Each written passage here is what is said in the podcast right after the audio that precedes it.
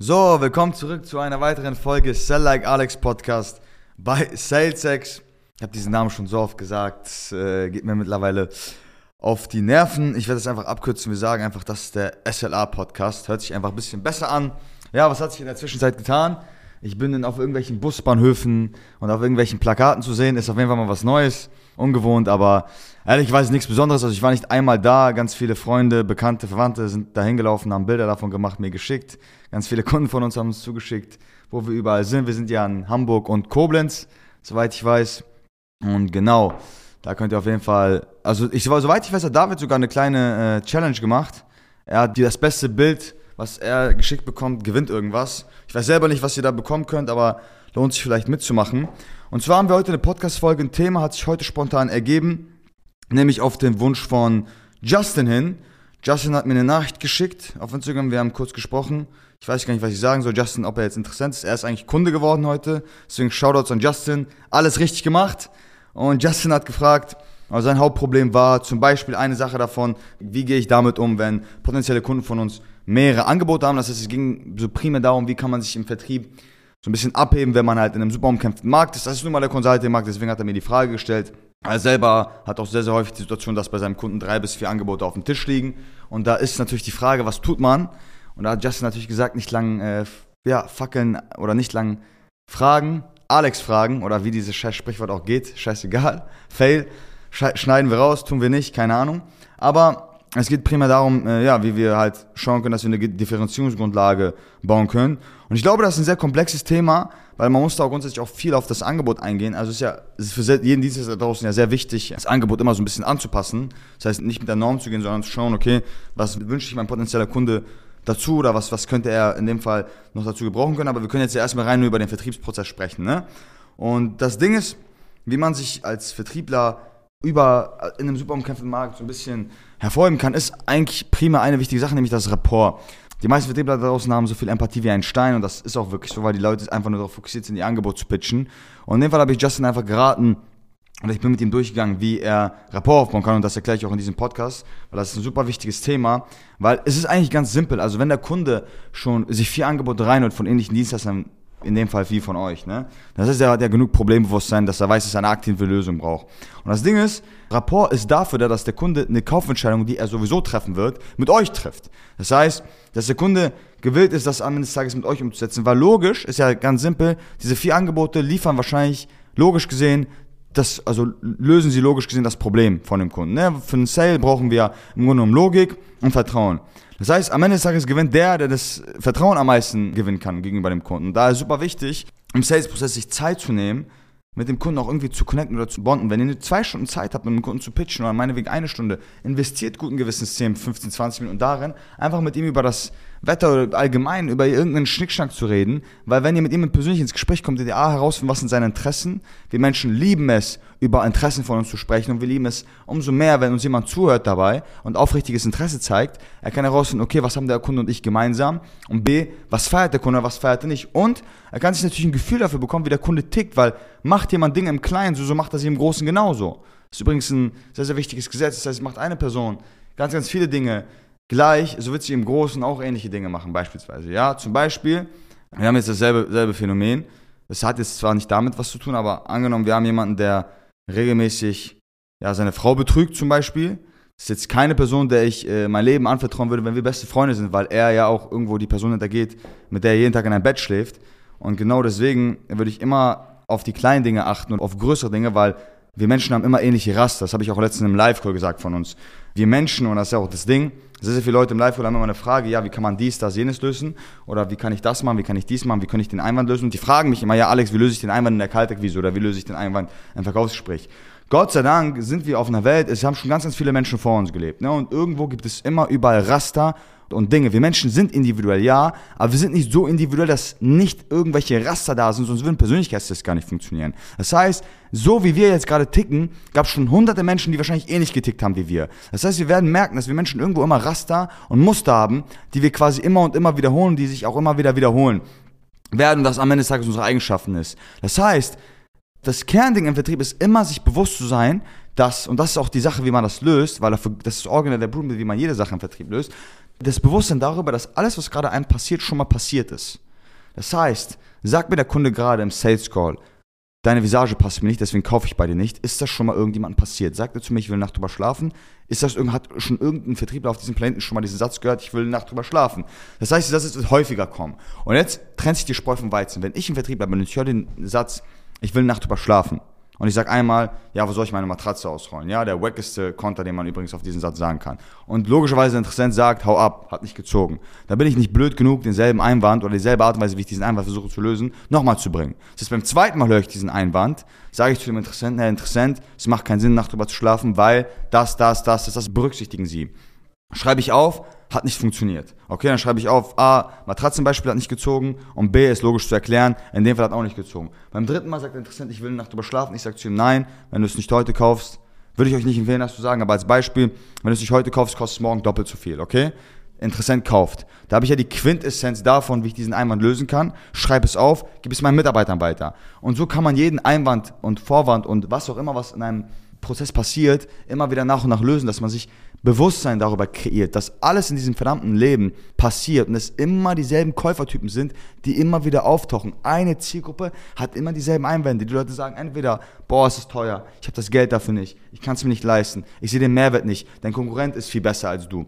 Ich habe Angst, dass ich das nicht umgesetzt bekomme. Kaltakquise, ich glaube nicht daran, dass es funktioniert. Dies, das, das sind immer die verdammten selben Einwände, auch bei euch in der Zielgruppe. Schreibt sie auf und fangt an rum zu experimentieren, wie man diese Einwände lösen kann. Ich meine, wenn ein Vertriebler zu mir kommt und sagt, ja, wie löse ich den Vorwand und ich dem, dem den Blueprint hingebe und das funktioniert, dann ist das auch nicht, weil ich geboren bin mit einem Lexikon im Hintern, was ich rausziehen kann, wo drin steht Vorwand A, Antwort B. Nein, ich habe selber Vertrieb gemacht damals, super viel, und hatte auch nicht die Zeit, immer Tarek zu fragen, ja Tarek, wie löst man den Vor- und den Einwand. Irgendwann habe ich einfach so viele Leute angerufen, so viele Calls mir gelegt, so viele Varianten oder Gelegenheiten gehabt, ja, Erfahrungen in dem Fall, dass ich irgendwann mal selber herumexperimentieren konnte, was funktioniert. Ja, damals haben wir auch nicht die Leute One-Call geclosed, auf einmal geht's. Warum? Ich habe genug oft das, die Variante gehabt, wo ich gesehen habe, dass jemand One-Call-Close-Bar ist und erkennt die Muster darin. Das ist das Wichtigste. Im Vertrieb muss man Muster und Abfolgen immer wieder erkennen. Das sind doch immer grundsätzlich dieselben Menschentypen. Es wird immer Leute gehen, die sind super straight, die wollen nicht viel drumherum schnacken, die wollen einfach das Angebot präsentiert bekommen haben, sie wollen das Gefühl haben, dass sie einen guten Deal machen, sie kaufen es. Es gibt Leute, die gucken sich euer Angebot hundertmal an, ja, geben da keinen Wert drauf, was ihr sagt, wollen einfach gucken, ob die Zahlen stimmen.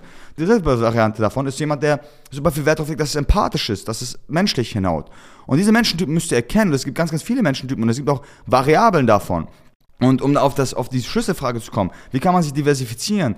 Ist, indem man einfach anfängt, sympathisch zu sein. Also die meisten Vertriebler da draußen, die geben maximalen Fick auf, ich will cool mit dem Kunden sein. Nein, sorgt dafür, dass der Kunde sich schlecht fühlt sogar, weil er euch so sympathisch findet, dass er nicht bei euch kauft. Das sind super wichtige Dinge. Und wie man das grundsätzlich anders abheben kann, ist den Kunden immer so ein leichten Gefühl dafür zu geben, dass man, am Ende des Tages muss es ja nicht der Fall sein, aber es wäre eine Strategie, die sehr, sehr gut funktioniert, um zumindest die Aufmerksamkeit von den Leuten zu haben, ist das Thema Verhandlungen, weil wenn ich meinen Interessenten irgendwie signalisiere, dass egal welches Angebot er bekommt, ich das Angebot unterbieten kann, weil ich ein Ass im Ärmel habe, wird er zumindest, bevor er die anderen Angebote annimmt, zu mir rennen erstmal. Und dieses Gefühl will ich diesem Interessenten geben, dass ich da immer noch ein bisschen Flexibilität und Spielraum habe. Das heißt, ich kommuniziere dem Interessenten immer, hey, du holst dir mehrere Angebote ein, ist fein. Nichtsdestotrotz, falls da irgendwas ist, was du dir auch bei mir wünschst, ich habe da sicherlich noch ein Ass im Ärmel, wichtig umstimmen kann beispielsweise. Es reicht einfach, wenn ein Interessent zu euch kommt und ihr dann nochmal die Chance habt, mit ihm zu reden darüber. Ihr müsst jetzt kein Ass im Ärmel raushauen oder mit dem Preis runtergehen oder sonst irgendetwas. Aber grundsätzlich ist es sehr, sehr häufig der Fall, dass es eine gute Mischung aus Rapport sein muss, wie man gegenüber seinen Konkurrenten sich äh, herauskristallisieren kann. Es muss das Angebot sein, dass es quasi in diesem Blue Ocean nicht blau ist, sondern dass man eine Differenzierungsgrundlage wählt. Und was da einfach ganz simpel ist, ist einfach zu schauen, wenn ihr Kaltakquise macht oder wenn ihr mit euren potenziellen Kunden sprecht, und sie sagen, sie sind mit mehreren Leuten im Kontakt, dann ist eine simple Frage, die ich stelle, sage, okay, du bist mit mehreren Leuten im Kontakt. Ich weiß es selber, wenn man ein gutes Angebot bekommt, nimmt man es in der Regel direkt mit. Also das ist einfach so. Ich bin mir ziemlich sicher, wenn jeder Mensch da draußen sagt, ich treffe nie Entscheidungen direkt. Spätestens, wenn ich ihm die Frage gestellt habe, würdest du einen Ferrari nehmen für 2K oder für 2000 Euro mitnehmen, hat er gesagt, ja, würde ich. Natürlich, weil ein Ferrari für 2000 Euro ist entweder 290k Profit, weil man ihn verkauft, oder man fährt einen verdammten Ferrari. Win-win. Das Ding ist, oder die Quintessenz ist es, zu verstehen, dass das Angebot einfach nur gut genug sein muss und dass es gut genug kommuniziert sein muss. Das heißt, wenn euer Kunde mit mehreren Leuten im Kontakt ist, ist eine simple Frage, die ihr ihm stellen könnt, warum er noch kein Angebot in Anspruch genommen hat oder warum er noch weiter auf der Suche ist, weil offensichtlich hat ihm irgendwas an dem Angebot gefehlt. Ja, wenn der Kunde dann sagt, nein, ich hole mir generell mehrere Angebote rein, kann man ihm trotzdem die Frage stellen, okay, aber was, was hätte denn an anderen Angeboten besser sein müssen? Und dann wird der Kunde euch zumindest sagen, was ihm gefehlt hat. Ja, aber alleine, wenn man am Anfang 10, 15, 20 Minuten Zeit rein investiert, super viel Rapport aufzubauen mit dem Kunden und mittlerweile nicht mehr in dieser, im Smalltalk ist, wo man auf jedes einzelne Wort achten muss, sondern man mittlerweile cool ist mit den Leuten, weil man Zeit da rein investiert hat, kann man sie auch offen und ehrlich fragen, ey, wie sieht's aus? Also was, was haben dir die Leute angeboten? Was kann ich besser machen? Und ich finde, Rapport ist original der Schlüssel dafür, weil die Leute, wenn sie sowieso eine Entscheidung treffen, werden sie bei dem kaufen, der am sympathischsten ist. Und Rapport baut ja grundsätzlich, grundsätzlich auf verschiedenste Arten und Weisen auf. Also es ist immer gut oder sinnvoll als Vertriebler ein gewisses Charisma mitzubringen. Das heißt, charmant, witzig zu sein, Witze zu bringen, da wo sie funktionieren, auch wieder so ein Ding. Jeder Vertriebler, den ihr fragen werdet, der hat immer so eine drei, vier Anzahl an Witzen. Wenn die Stricke reißen, den kann er die bringen und dann werden die Leute lachen. Und das ist das Ding, baut euch so ein Repertoire auf. Ich hatte auch cringe Situationen im Sales Call, habe ich einen Witz gebracht, hat nicht gezogen. Den Witz habe ich nie wieder gebracht. Aber es gibt einige Witze, die bringe ich, die funktionieren jedes Mal. Und genau so ein Repertoire müsst ihr euch auch aufbauen. Ja, Humor, Gemeinsamkeiten, super wichtig. Versucht mit den Leuten in Touch zu sein. Gemeinsame Fuck-Ups. Wenn ihr merkt, dass euer Kunde sich über etwas beschwert oder über abfuckt, egal was es ist, fangt euch gemeinsam an, darüber abzufucken. Dieses Lästertantenprinzip, ja. Frauen schließen unglaublich gute Bündnisse. Warum? Weil sie anfangen, über dieselben Dinge miteinander zu lästern. Oder es trifft auch auf Männer zu. Scheißegal, aber wenn man dieselben Feinde hat nach dem Motto, ist man automatisch, hat man Alliierten gefunden. Ja, das ist ein super wichtiges Prinzip. Und indem man aufnahmefähig ist, und das Wichtigste war mir immer auch, fürs Erste aus der Masse herauszustechen. Das heißt, ich versuche mich nicht wie ein normaler Vertriebler zu verhalten. Das heißt, ich gehe da nicht in den Call hin und fange an, irgendwelche Entscheiderframes zu machen und sage, heute treffen wir eine Entscheidung. Mache ich nicht, weil das wahrscheinlich jeder Vertriebler sagt. Und ich gucke auch nicht links zu meinem Bildschirm, weil da ein Skript ist, sondern ich mache das super lässig, entspannt. Ich rede mit den Leuten erstmal 20 Minuten lang über Gott und die Welt, pitch nicht einmal, das ist meine Art und Weise, wie ich versuche immer mit den Leuten zu connecten und das machen sehr, sehr viele Vertriebler daraus nicht. Die meisten Vertriebler machen, Bildschirm geht auf, ja Kunde, cool, dass es geklappt hat, mein Name ist X, ich bin Strategieberater Z und heute geht es darum, dass wir schauen, ob das, was wir machen, für Sie relevant ist. Wir gehen jetzt erstmal die Informationen durch, die mein Kollege gemacht hat, um zu schauen, ob wir auf einem Wissensstand sind. Passt es? Und dann gehen Sie in die Bedarfsanalyse. Nein, ich mache die ersten 10, 15 Minuten, rede ich über Gott und die Welt mit den Leuten. Ich frage, hast du eine Freundin, hast du keine Freundin, wie läuft's, wie waren Feiertage? Ich bin auch komplett offen und rede auch mit den Leuten, als wenn das Freunde von mir, weil wenn ich auf diese Ebene gehe, auf eine freundschaftliche Art und Weise, dann ist es naheliegend, dass sie am Ende des Tages bei mir was abschließen werden. Ich meine ganz ehrlich, wenn ihr ein Auto kaufen wollt und ihr seid mit dem Autoverkäufer fast so gut, dass er, wenn er, dass ihr ihn fast zum Essen einladen wollt, nachdem ihr bei der Besichtigung wart, ja, dann ist es naheliegend, dass ihr das verdammte Auto bei ihm kaufen werdet. Ich meine, aus Prinzip, und selbst wenn nicht, und ihr bei einem anderen Dienstleister kauft, werdet ihr später, wenn ihr wieder eine Lösung braucht, euch an den verdammten Autoverkäufer erinnern oder an den verdammten Vertriebler, mit dem ihr so cool wart, dass ihr verdammt nochmal auf ihn zugehen werdet und sagen werdet, ey Bro, biet mir, biet mir das Richtige an.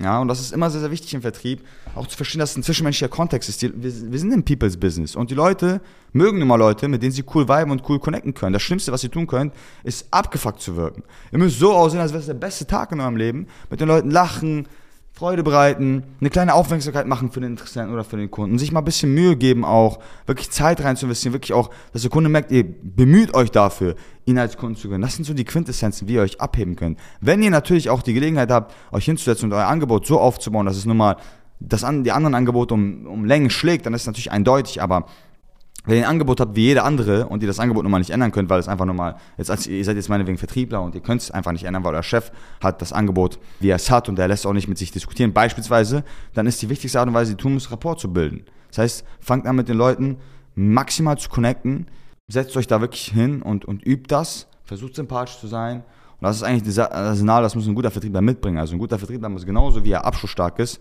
gut in der Lage sein zu bonden und wenn ihr das nicht könnt und wenn ihr naturell nicht irgendwie socially awkward seid und es nicht hinbekommt, mit den Leuten irgendwie zwei, drei gerade Sätze zu reden, ohne dass es irgendwie cringe wird, dann habe ich eine simple Übung mit euch. Versucht mit jeder Person, die über den Weg läuft, Interaktion anzufangen. Also ich habe damals auch, als ich, weil es war nicht mal naturell, mit den Leuten irgendwie 10, 20 Minuten lang zu reden und da oft immer und immer und immer wieder zu schnacken mit denen und mir ist irgendwann nichts mehr eingefallen. Ja, und dann habe ich einfach angefangen, mit jeder Person, die ich irgendwie auf der Straße gesehen habe, versuchen, eine Interaktion einzugehen und versuchen, mit der Person cool zu viben. Das heißt, anstatt Zigaretten zu, kaufen zu gehen bei meiner Tankstelle, habe ich angefangen, mit dem Tankstellenmitarbeiter cool zu sein, zu reden, zu versuchen, mit ihm zu, klarzukommen, zu connecten, dass er mich sympathisch findet, dass ich ihn sympathisch finde. Bis heute noch, jedes Mal, wenn ich in die Tankstelle reinlaufe, holt er schon die Sachen, die ich sowieso kaufe, grüßt mich beim Namen, freut sich jedes Mal, wenn er mich sieht. Das hat auch Vorteile, wenn ihr das macht. Aber grundsätzlich, mit jedem Menschentypen klarzukommen. Ob es ein Mitarbeiter ist an der Tankstelle, ob es eine alte Oma ist, die auf der Straße begegnet, ob es der Typ ist, der euch ein Eis verkauft oder jemand, den ihr irgendwie, weiß nicht, wenn ihr an der Ampel halt neben euch ein Auto hält, das Fenster unten, mit dem kurz anzufangen zu reden. Versucht mit jedem Person irgendwie zu schnacken, mit denen zu connecten, weil dann werdet ihr ein Repertoire haben, wo ihr mit jeder Person klarkommt, grundsätzlich, ja. Und wenn ihr das drauf habt, dann werdet ihr auch mit jedem Person im Sales Call klarkommen, weil, wie wir alle wissen, es gibt sehr, sehr viele Menschentypen. Ja, wir Menschen sind alles individuell, aber wir haben irgendwo dieselben Raster. Kommt ihr mit dem Tankstellenmitarbeiter klar, mit dem Edeka-Verkäufer, mit Nachbarn, mit dem, den ihr ähm, beim Autowaschen trifft, mit dem Kellner im Restaurant, mit dem Inhaber vom Restaurant, mit dem äh, links neben euch in der Zigarrenlounge, mit dem rechts neben euch in der Shisha-Bar, wird wahrscheinlich einer davon ähnlich ticken wie ein Kunde von euch. Auch wenn eure Kunden nicht in der Shisha-Bar rumsitzen. Ist scheißegal, aber sie werden irgendwo dieselben Raster haben. Und ihr werdet Merkmale erkennen bei den Leuten, die irgendwo auch wieder nutzbar sind im Sales. Das heißt, ein gutes Repertoire von einem Mitarbeiter im Vertrieb ist es, connectet euch mit Leuten drumherum, weil das ist der Skill, den ihr trainiert. Ihr trainiert den Skill, mit jeder Person irgendwie ein Thema zu finden, was sowohl sie als auch ihr interessant findet und wisst, wie ihr damit reagieren könnt. Ja, und das ist eine mega wichtige Übung, die ihr anfangen solltet mit einzubauen. Und dann wird es auch gar kein Problem sein, Rapport aufzubauen. Und dann werdet ihr auch am Ende des Tages merken, ihr seid der sympathischste von den vier, fünf Angeboten. Und dann wird auch das Angebot am Ende des Tages wahrgenommen. Was normal, der sympathische Typ unterbreitet. Oder man will das Angebot bei euch zumindest kaufen. Mega geil. Wir können gerne nochmal eine Folge machen, wo wir das besprechen können, wie wir das auf Angebotsseite optimieren können. Das heißt, wie können wir ein Angebot bauen, grundsätzlich, wie man sich halt im Markt abgrenzen kann. Aber das wäre jetzt ein Tipp für ja, Leute, die ihr Angebot nicht ändern wollen, nicht ändern können, kapazitär nicht oder für Vertriebler da draußen, die Angebote verkaufen, die nicht von ihnen kommen, die von ihrer Geschäftsführung ähm, kreiert werden. Und da ist mein Tipp an euch, oder da lege ich euch sehr an Herzen, Rapport aufzubauen, sympathisch zu sein. Und das ist eigentlich der Schlüssel dafür, wie man das Ding am Ende des Tages eintüten kann. Und im nächsten Part können wir sicherlich darüber sprechen, wie wir das auch auf Angebotsseite machen können. Ich danke Justin sehr, ja, ich danke ihm für diesen Tipp. Ich bin natürlich auch gespannt auf die nächsten Tipps von euch, welche ja, Themen wir in diesem Podcast durchsprechen können. Und ich würde sagen, in diesem Sinne, danke fürs Zuhören, danke fürs Einschalten und wir sehen uns beim nächsten Mal.